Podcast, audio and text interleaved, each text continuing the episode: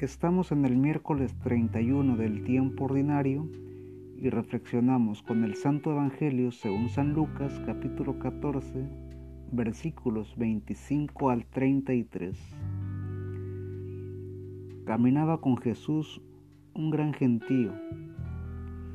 Se volvió hacia ellos y les dijo, si alguno quiere venir a mí y no se desprende de su padre y madre, de su mujer e hijos, de sus hermanos y hermanas e incluso de su propia persona, no puede ser discípulo mío.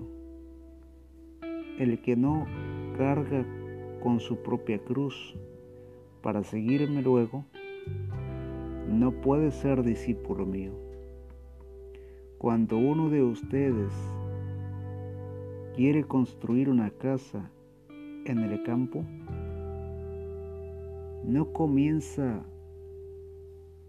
por sentarse y hacer las cuentas para ver si tendrá para terminarla. Porque si pone los cimientos y después no puede acabar la obra, todos los que lo vean se burlarán de él diciendo, este hombre comenzó a edificar y no fue capaz de terminar. Y cuando un rey parte a pelear contra otro rey, no se sienta antes para pensarlo bien para con sus diez mil hombres hacer frente al otro que viene contra él con veinte mil? Y si no puede, enviará mensajeros mientras el otro está aún lejos para llegar a un arreglo. Esto vale para ustedes. El que no renuncia a todo lo que tiene, no podrá ser discípulo mío. Palabra de Dios. Te alabamos Señor. Existen solo dos estados de vida, el matrimonio y el celibato.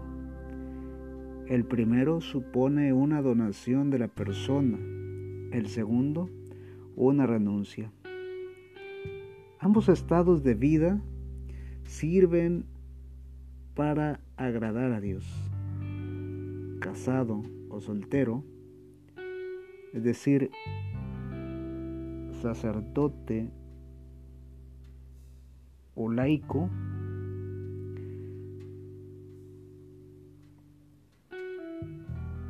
no hay distingo. Para todo cristiano lo primero necesita ser Jesucristo. Amarás a Dios sobre todas las cosas y a tu prójimo como a ti mismo. El servicio a la comunidad es la base de la religión cristiana. La familia es comunidad. La iglesia es comunidad. Todos somos hermanos. No se puede seguir a Jesucristo si el casado no atiende primero a su familia. Es decir, el casado lo es por decisión y primero está su familia antes que las fiestas, los amigos y todo lo que antes hacía como soltero. Implica también el matrimonio renunciar a los propios placeres, donarse a la otra persona y a la familia, la fidelidad, el amor, la entrega, la procuración del bien de quienes acompañan al hombre y a la mujer que han decidido unir sus vidas para siempre. El consagrado sirve primero a la iglesia. El sacerdote, la religiosa, el religioso están de tiempo completo al servicio de la comunidad.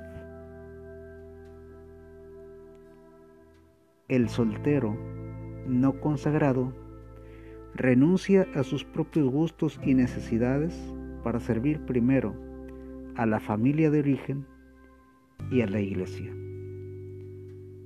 ¿Por qué hago esta, este paréntesis de servir primero a la familia de origen en el caso de los solteros. Porque a veces se puede pensar que un soltero está para el servicio de la comunidad. Sin embargo, hay que recordar que todos tenemos una familia de origen. Primero es la familia de origen y después la iglesia. Nos hemos consagrado todos para servir. En el bautismo estamos orientados al servicio y el ser cristiano implica servir a los demás para así agradar a Dios. El Señor nos bendiga, nos guarde de todo mal y nos lleve a la vida eterna. Amén. you